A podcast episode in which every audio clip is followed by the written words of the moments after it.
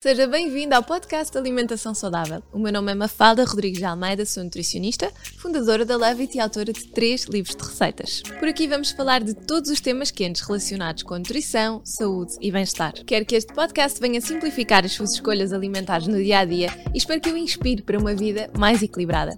Nesta quarta temporada temos a sorte de ter o apoio da Pura Vita, uma linha completa de pães com ingredientes cuidadosamente selecionados para garantir todos os benefícios nutricionais, sem descurar, claro, o sabor e a frescura. Venha daí! Olá e sejam muito bem-vindos a mais um episódio do nosso podcast. Hoje vamos falar sobre um tema que aparece muito em consulta, que é a questão do cálcio quando temos uma alimentação mais plant-based. E a primeira coisa que eu quero realmente desmistificar é que nós conseguimos ir buscar cálcio a vários tipos de alimentos diferentes, não temos que consumir lacticínios para termos um bom teor de cálcio na nossa alimentação, ok? Ponto assente. Claro que o cálcio um, de origem dos laticínios acaba por ter aquilo que se chama uma biodisponibilidade, portanto, uma capacidade de ser absorvido pelo nosso organismo maior. Mas isso não quer dizer que não consigamos ir buscar a vários outros tipos de alimentos, e aliás, nós vemos isso porque temos várias pessoas que fazem uma alimentação sem laticínios, incluindo o meu caso, e conseguimos ter níveis de cálcio na nossa alimentação equilibradíssimos. Obviamente que nós associamos geralmente o cálcio aos ossos e aos dentes, portanto, pensamos fases de crescimento e fases pós-menopausa, no caso específico das mulheres, são aquelas fases em que nós temos que ter maiores cuidados. Portanto, ah, e obviamente a gravidez, não é? Uh, temos que ter maiores cuidados, precisamos de uh, ter um, uma garantia de aporte de cálcio de qualidade. Mas eu acho que na verdade, nós temos que ter este cuidado sempre. Portanto, toda a alimentação que nós temos ao longo da nossa vida tem que ter por base este cuidado com a absorção dos nutrientes que nós temos. Isto significa o quê? Que se eu estiver a passar por fase em que o meu intestino não está bem, ou se eu tiver não sei quantos anos uh, com o meu intestino uh, com um trânsito intestinal demasiado lento ou demasiado rápido, etc., significa que eu tenho aqui alguns problemas de trânsito intestinal e é aqui que nós absorvemos os nutrientes, portanto, significa provavelmente que eu não estou a absorver na maior capacidade. Depois, outra questão. Todos nós temos tendência, hoje em dia, com o nosso estilo de vida, para termos uma diminuição muito grande dos níveis de vitamina D, sobretudo na altura do inverno. Apesar de vivemos num país com imenso sol, imenso calor, isto é uma realidade que nós estamos a observar bastante. Então significa que nós temos que ter cuidados acrescidos com a questão da vitamina D porque senão o cálcio não se vai fixar nos nossos ossos. Então, vitamina D, lembra-se, não é só sol, é maioritariamente, mas cá está também num regime de uma alimentação um bocadinho mais plant-based, temos teores de vitamina D menores e, portanto, temos que ter aqui um cuidado acrescido, mas muito importante, em muitos casos, e na maior parte, eu diria a maior parte, na maior parte de nós, a suplementação de vitamina D no inverno faz todo o sentido. E isto são cuidados pequeninos que nós podemos ter para garantir que a nossa biodisponibilidade, a nossa capacidade de retenção, a nossa absorção estão nos níveis ótimos, ok? Então, vocês já me ouviram aqui em vários episódios falar sobre a questão dos suplementos alimentares. Não sou nada a favor de suplementos alimentares ao desbarato. Eu acho que suplementos alimentares têm que ser certeiros e funcionais. E ao longo do ano temos necessidades diferentes. E, portanto, aqui, por exemplo, numa altura de inverno, poderia ser uma altura ideal para fazer esse reforço, por causa precisamente então de uma diminuição que nós temos à exposição solar e, portanto, acabamos por ter níveis de vitamina D mais baixinhos, ok? Focando-nos aqui na questão do cálcio, um, eu acho que, bom, eu tenho, tenho aqui nas minhas cábulas os valores todos de referência por idade. Eu vou deixar isto depois nas legendas, sobretudo para quem vê no YouTube, acaba por ser bom, ficam lá com os valores e até, por exemplo, para a escolha de um suplemento de cálcio, se fizer sentido para vocês, pode ser importante. Um, mas eu queria me focar em algumas verdades e mitos. Primeiro que tudo, Será um mito afirmar que a alimentação vegetariana ou vegan é meio caminho para haver carências? Não estou a dizer que uh, vamos ter sempre esse déficit, mas será que há uma tendência maior? Bom, a resposta é que há essa tendência, não é? Porque, obviamente, não havendo lacticínios e, como falávamos, uh, podemos ter um, uma, uma necessidade, não digo uma necessidade acrescida de cálcio, mas uma, uma exposição ao cálcio que é menor, ok? Claro que sim, é verdade que o cálcio está presente maioritariamente em uh, alimentos como uh, sementes, como vegetais de folha verde escura, uh, os laticínios, etc. Mas as concentrações deste mineral variam muito. E, por exemplo, faz muito aquela analogia em que 100 gramas de sementes de sésamo têm 6 vezes mais cálcio ou 200 gramas de brócolis têm 100, 6 vezes mais cálcio do que o leite, certo? Mas uh, nós não consumimos 100 gramas de sementes de sésamo, isso é quase um pacote inteiro. Uh, e nos brócolis a biodisponibilidade é muito mais baixa, não é? Portanto, uh, nós já sabemos que nós até podemos estar a fazer essa analogia, mas essa analogia na verdade não faz grande sentido porque a taxa de absorção uh, é muito diferente. Nós temos que conseguir ter uma visão mais completa, ou seja, não é optar por ter uma alimentação uh, vegetariana ou vegan que eu vou estar extremamente carenciado. Existem alguns componentes importantes que levam a necessitar da suplementação, mas isso é assim em qualquer regime alimentar, não é apenas na alimentação vegetariana ou vegan, também pode acontecer uma pessoa que consuma uh, carne e peixe, mas o importante aqui é fazer uh, análises periódicas. Eu diria que anualmente, se nós fizermos análise ao sangue e se despistarmos aqui uh, os níveis destes minerais, os mais importantes, pelo menos ferro, vitamina D, o cálcio, um, até podemos também analisar o iodo, que impacta muito também a nossa tiroide, o ácido fólico, outra vitamina, também muito importante, vitamina B12. Há muitas coisas que nós devemos ir analisando e eu acho que, que, é, que é sempre importante. E aí sim, vemos se temos uma necessidade acrescida ou não. Não é por é, realmente mudarmos a nossa alimentação. Mas existe um estudo que recentemente um, comparou a quantidade ingerida de cálcio em diversos padrões alimentares e eu queria chamar a atenção para aqui, foram incluídos omnívoros, ovo-lacto-vegetarianos, lacto-vegetarianos, ovo-vegetarianos, uh, os piscívoros, uh, os vegetarianos e os veganos. E no final do estudo foi possível verificar que até os omnívoros tinham carência de cálcio, daí a importância de conhecermos bem os alimentos, ok? Portanto, não é por retirarmos determinados alimentos da nossa alimentação que vamos ter mais carência de, de cálcio. Podemos, obviamente, estar em maior risco se tirarmos lacticínios e, e ah, outros tantos. Mas o importante é sabermos variar. Se nós sabermos variar e ir buscar várias fontes, ir buscar vitamina D um, e ter aqui uma boa complementaridade de alimentos que faça com que não haja uma baixa absorção, não é? Não ter cafeína, etc. Tudo isso vai nos ajudar bastante. É importante referir também que os padrões alimentares que não sejam omnívoros, neste estudo, conclui-se que têm uma uh, propensão para carências mais um, elevada. E, portanto, uh, neste estudo verificou-se que os veganos tinham 30% maior probabilidade de fraturas ósseas devido a estas carências, não só de cálcio, como de vitamina D. Ok? Então, daí que seja importante haver variedade, consciência nas escolhas dos ingredientes, sabermos que há esta possibilidade maior, também numa alimentação vegetariana ou vegan há uma tendência maior para carência de vitamina B12 ou de ferro, já sabemos que ela existe e, portanto, temos que dar um bocadinho a volta tentando ir buscar uh, outros tipos de alimentos e fazendo a tal complementaridade.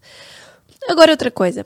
O cálcio é importante para prevenir a osteoporose? Será que isto é mito ou verdade? Bom, como foi dito anteriormente, este micronutriente é importante para qualquer faixa etária ou género evidentemente, que é muito importante para a prevenção da osteoporose. Nas tabelas de recomendações das diversas um, instituições de renome, há uma variação da quantidade necessária na ingestão, no entanto, não existe uma única faixa etária que não não precise de ter cálcio presente. A verdade é que o cálcio consegue ser importante na prevenção da osteoporose, visto que, obviamente, ele faz parte da constituição da nossa massa mineral óssea.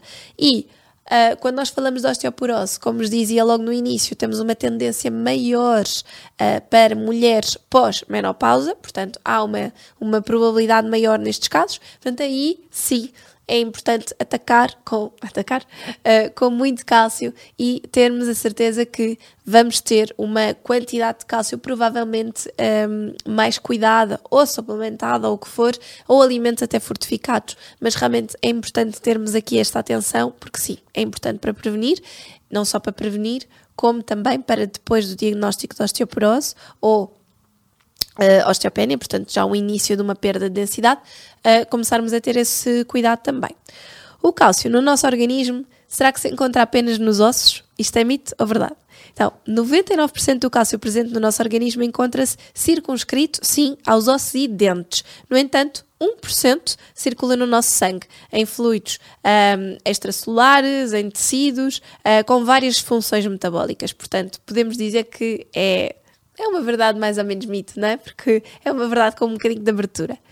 Tendo em conta um, o que já foi dito, podemos então dizer que é verdade que o cálcio não tem apenas uma função óssea. Bom, Uh, o cálcio é importante para o transporte de certos componentes entre as membranas celulares, para a libertação de neurotransmissores, para a transmissão nervosa e para a regulação do músculo cardíaco. Este mineral estimula a formação de um coágulo sanguíneo um, que é, e é um cofator de reações enzimáticas, algumas delas, portanto, presente aqui também na parte da digestão. Este micronutriente tem mostrado uma influência no processo de cura de uma ferida, apesar de ainda não estar bem definido como. Portanto, estão a ver que ele vai muito além da parte dos ossos. Uma ingestão adequada de cálcio pode reduzir o risco de algumas doenças crónicas, como é o caso de hipertensão, hipercolesterolemia, cancro do cólon, pedras renais, uma ingestão adequada de cálcio pode reduzir o risco de diversas doenças crónicas, um, tais como a hipertensão, a hipercolesterolemia, o câncer do cólon, um, pedras nos rins e ainda obesidade abdominal. Portanto, muito, muito além da parte de, de ossos. Para manter bons níveis de cálcio no organismo, basta ingerir alimentos de, uh, que tenham cálcio, calhar isto vai bater aqui um bocadinho naquilo que já vos tinha dito, portanto já vos dei aqui um bocadinho a resposta, mas um, acaba por ser um mito um, e a resposta realmente é um bocadinho complexa. Primeiro porque é importante referir que nós podemos perder cálcio através da urina, um, de, uh, das fezes, do suor, até com a queda do cabelo nós podemos perder cálcio. E portanto nós podemos ingerir alimentos ricos em cálcio, mas se estivermos a ingerir ao mesmo tempo substâncias que facilitam a sua eliminação pela urina, pelas fezes, etc., e isto acontece uh, com substâncias como sódio, sal ou açúcar, um, nós acabamos realmente por não beneficiar das quantidades ingeridas. Portanto, há, há ingestão, mas depois também há uma perda acrescida. Um, segundo, o metabolismo do cálcio é regulado por hormonas, pela paratiroide, pela calcitonina e pela vitamina D3. Um, e sim, a vitamina D vai contribuir para a formação desta hormona, a vitamina D3, por isso convém ter níveis realmente estabilizados e equilibrados destas hormonas para absorver, absorvermos melhor. Terceiro, porque a combinação de outros alimentos, como há bocadinho também vos estava a dizer, pode facilitar ou dificultar a absorção. Ou seja, nós até podemos ter uma refeição que vai satisfazer as nossas necessidades de cálcio, diárias, ou pelo menos parte delas, um, mas se nós formos acompanhar esta refeição com um inibidor, um, por exemplo, o ferro, um, nenhum deles vai acabar por ser absorvido, pelo menos em quantidades interessantes. E isto significa que, analisando com mais detalhe, os componentes a evitar consumir juntamente com uma refeição de cálcio são oxalatos, fitatos e ferro. Estes componentes também podem ser considerados os componentes quelantes, uh, devido ao facto deles reduzirem a absorção do cálcio. Então, os oxalatos e fitatos podem estar presentes nos hortofrutícolas, ou seja, alimentos com maior quantidade destes componentes um, ehm, podem ser um, ehm, as leguminosas, uh, e por isso é muito importante realmente nós demolharmos as leguminosas para eliminarmos uma parte destes fitatos, do ácido fítico, para que depois, quando vamos consumir, não estejam lá estes inibidores da absorção do cálcio, ok? Então é muito importante. Mas nem todos estes hortofrutícolas têm estes componentes quelantes em grandes quantidades e também, devem, uh, também podem ser uh, diminuídos através deste processo da. Um, da, da, da demolha. Portanto, atenção, não vou agora deixar de consumir legumes e fruta.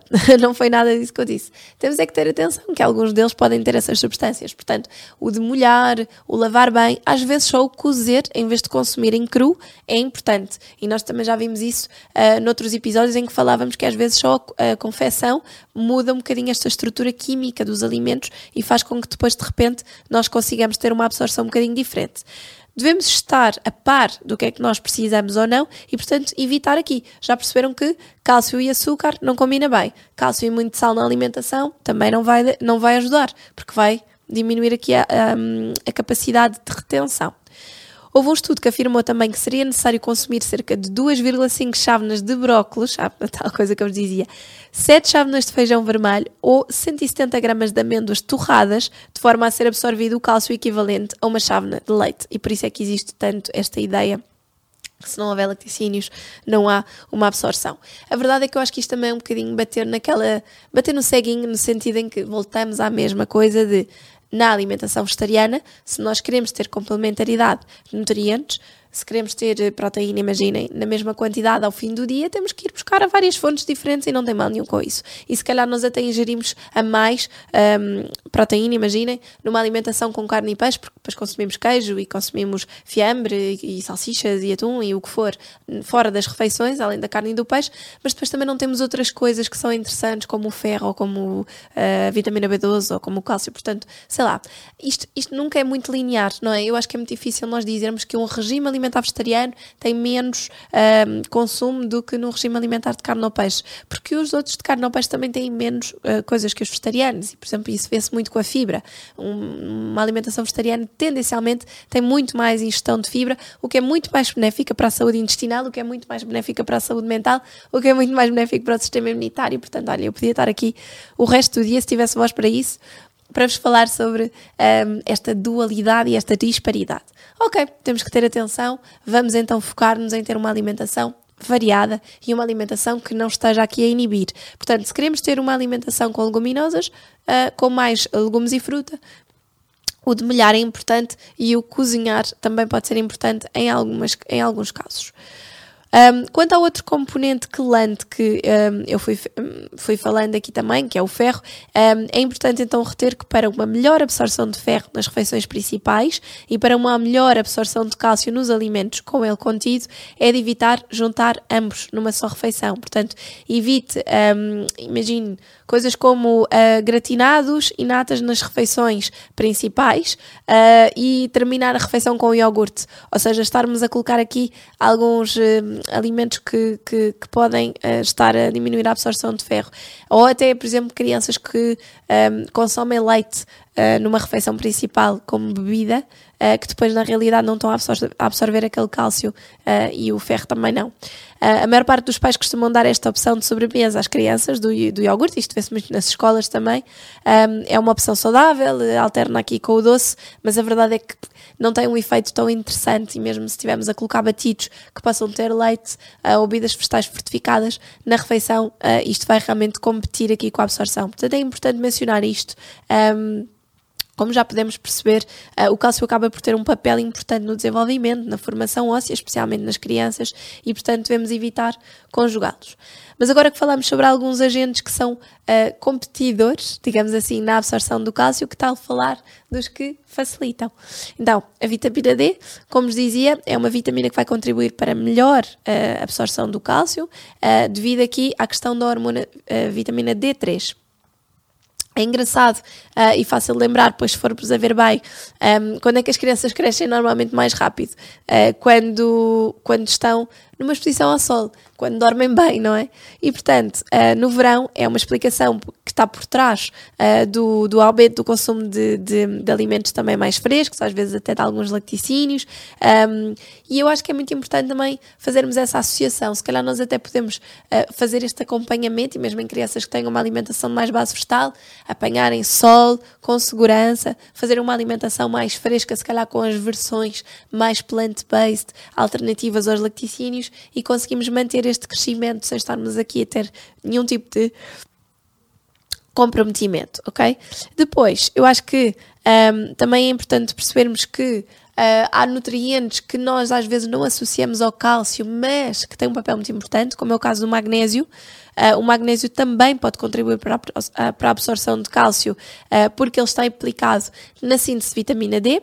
A proteína, de uma forma geral, e o potássio também podem ajudar neste processo de absorção do cálcio, daí o leite e os derivados serem uh, realmente considerados os alimentos onde o cálcio se encontra mais disponível, porque tem uma conjugação uh, disto tudo. Uh, e quarto, também a absorção de cálcio pode ser influenciada por diversos fatores fisiológicos. Um, por exemplo, a quantidade de vitamina D assim sintetizada pelo nosso organismo, a nossa idade, uma situação de gravidez ou doença. Alguns medicamentos para certas patologias vão ainda contribuir para uma dificuldade também de absorção deste mineral e devemos ser realmente informados quanto a isso.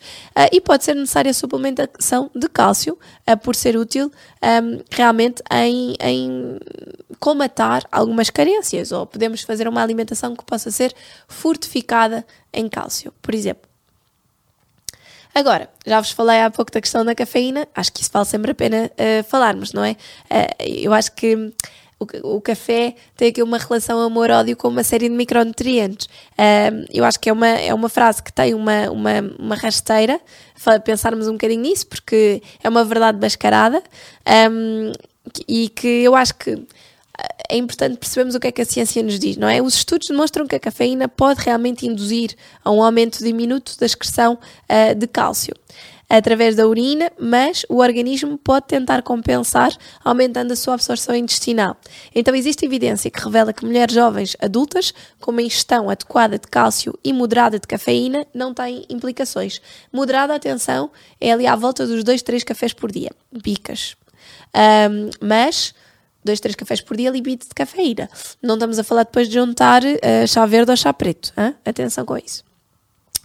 Uh, e, e, ao contrário, por exemplo, mulheres mais velhas, devido a um baixo aporte deste mineral, com dois ou três cafés por dia já podem ter uh, uma diminuição da absorção de cálcio, ok? Portanto, isto é aqui um difícil de, de recomendar, mas eh, se calhar temos que tentar jogar um bocadinho com aquilo que é mais importante para nós e se com o passar da idade e com uma altura em que, eh, imaginem, a partir de uma fase de menopausa começamos a ter uma necessidade acrescida de cálcio, então se calhar temos que diminuir um bocadinho o nosso consumo de café e alimentos ricos em cafeína e se calhar ir buscar energizantes como uh, uma maca, por exemplo, que tem aqui impacta esse nível e que nos dá aquela sensação de bem-estar e de energia de uma outra forma, não tão rápida como a cafeína. As mulheres têm mais carência de cálcio do que os homens? Pode acontecer, lá está, pronto, depende, vai depender da faixa etária, obviamente, e da condição, se a mulher está grávida, se está em menopausa e também uh, do homem e da alimentação que tem. Mas sim, uh, varia consoante as ingestões, a concentração de vitamina D, as combinações dos alimentos, etc. Mas pronto, lá está, a mulher realmente está aqui numa situação uh, de maior propensão uh, sobretudo para um, a osteoporose, e um, isto também tem muito a ver com as alterações hormonais que a mulher sofre depois uh, desta fase de, de, de menopausa né, e desta etapa. Agora, vamos lá ao que interessa, né? Alimentos. Uh, onde é que nós podemos encontrar o cálcio além dos lacticínios? Portanto, leite, queijo e iogurtes. Óbvio. O kefir, que eu acho que é muito importante, e no kefir nós encontramos sobretudo kefir leite de vaca mais rico, não é? Cabra também pode ser uma boa opção, mas os, os kefirs vegetais, leite de coco, por exemplo, também têm algum teor de cálcio. Depois, brócolis, como vos dizia, as couves de uma forma geral e assim vegetais de folha mais verde escura.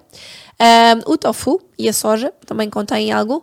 Atenção aqui com a soja, porque tem a questão de ter os fitatos, não é? Os tais agentes quelantes que vão diminuir, portanto, se comprarem feijão de soja, não se esqueçam de demolhar para conseguirem uma absorção ótima.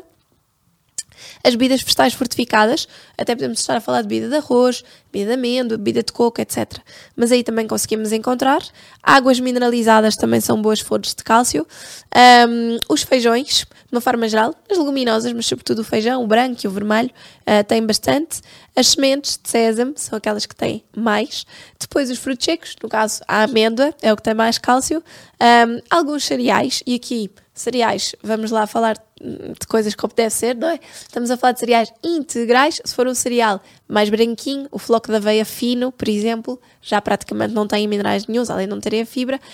Um, o figo seco das frutas é assim o que tem mais cálcio. E depois os grelos de nabo também têm uma quantidade de cálcio muito maior. Esta lista não se organiza, ou melhor, esta lista não organizei assim de uma forma de ordem de quantidade, ok? mas, numa forma geral, são os alimentos que acabam por ter uh, mais cálcio. E é curioso também vermos as diferenças nos níveis de cálcio em alimentos. Uh, da mesma categoria alimentar, como nos dizia a questão de, de, de, das sementes, dos frutos secos, etc. Porque nós pensamos que no leite ainda é onde conseguimos encontrar um, níveis maiores de cálcio, mas tendo em conta a tabela de composição dos alimentos do Instituto uh, Ricardo Jorge, verificou-se que o leite magro consegue ter mais cálcio do que o leite meio gordo uh, e gordo, por uma questão também de, de teor de, de, gordura e pela, pela questão uh, por, por valores por 100 gramas, mas é verdade. Um, posso dar aqui outro exemplo, que é no caso dos iogurtes, se nós compararmos um iogurte normal com um iogurte grego, uh, qual é o que vai ter teor, um teor de cálcio maior? Uh, segundo um estudo realizado recentemente, um iogurte grego vai possuir um teor proteico maior, mas menor quando se fala em cálcio. Portanto, estão a ver que nestes pormenorzinhos e sobretudo em faixas etárias onde a quantidade de cálcio que nós queremos ingerir tem que ser maior, nós temos que ir ao pormenor do pormenor. Se calhar não vou escolher um iogurte grego, vou escolher um iogurte é, normalíssimo, nem preciso ir aos iogurtes magros nem nada disso. Um iogurte normal com teor de açúcar mais baixo. Uh, e o que é que nós conseguimos concluir daqui? No fundo, que é importante ir buscar cálcio a várias fontes alimentares, um, que um padrão alimentar vegetariano ou vegan não significa nada em termos nem de carências nem de acrescento de cálcio, ok? Portanto, nós temos é que ter uma alimentação variada e cuidada, que os lacticídios não são a única fonte de cálcio, muito importante, nem muito menos o leite, que existem componentes que vão competir com o cálcio na absorção ou que podem aumentar a excreção de cálcio no nosso corpo, seja pela urina, seja pelas fezes. No meu caso, do sal e do açúcar, ok? E existem componentes que nas refeições principais também podem fazer com que eu não consiga absorver cálcio com qualidade. Ferro e uh, tudo o que sejam componentes que tenham aqui agentes quelantes, ou seja, chamados antinutrientes. Portanto, muito, muito cuidado com as leguminosas e com os cereais integrais, de molhar em água durante 24 horas para que esses componentes saiam e assim quando eu vou consumir a refeição eu já não tenho esses chamados antinutrientes. E também tentar, na mesma refeição, não juntar ferro e cálcio. Se estivermos a falar numa refeição omnívora, não colocar um iogurte ou um molho de iogurte, se calhar com um prato de carne. Um, se estivermos a, a, falar numa refeição mais vegetariana, se calhar não colocar espinafres com uh, sementes de sésamo, por exemplo. Portanto, temos aqui uh, essa, essa questão, não dar iogurtes como sobremesa às crianças ou leite para acompanhar, eu acho que são tudo assim pontinhos importantes uh, a reter deste episódio, que eu acho que foi um bocadinho mais, um tema muito, muito, muito específico, uma coisa muito, muito prática, mas que eu queria realmente trazer para aqui, porque é uma dúvida que eu ainda recebo muitas vezes em consulta, sobretudo quando recebo um, adolescentes ou jovens que vêm à consulta com os pais que querem realmente mudar o seu padrão alimentar e os pais têm muito medo que por ainda estarem em desenvolvimento e em crescimento uh, estejamos de certa forma a comprometer um, o seu crescimento, a sua formação óssea, um, o desenvolvimento hormonal, etc, etc. Portanto, não há razão para preocupar. Agora, como em tudo, a nossa alimentação tem que ser rica, tem que ser variada, tem que ter um bocadinho de todos os tipos de alimentos e de todos os tipos de nutrientes ok? Espero que tenham gostado. Desculpem a minha voz e a minha forma nasalada de falar. Já sabem que estamos a gravar alguns episódios em conjunto no mesmo dia e, portanto, eu estando assim neste estado, olhem, desculpem. Mas cá vos encontro na próxima semana. Espero com uma voz um bocadinho melhor. Um beijinho. Até à próxima.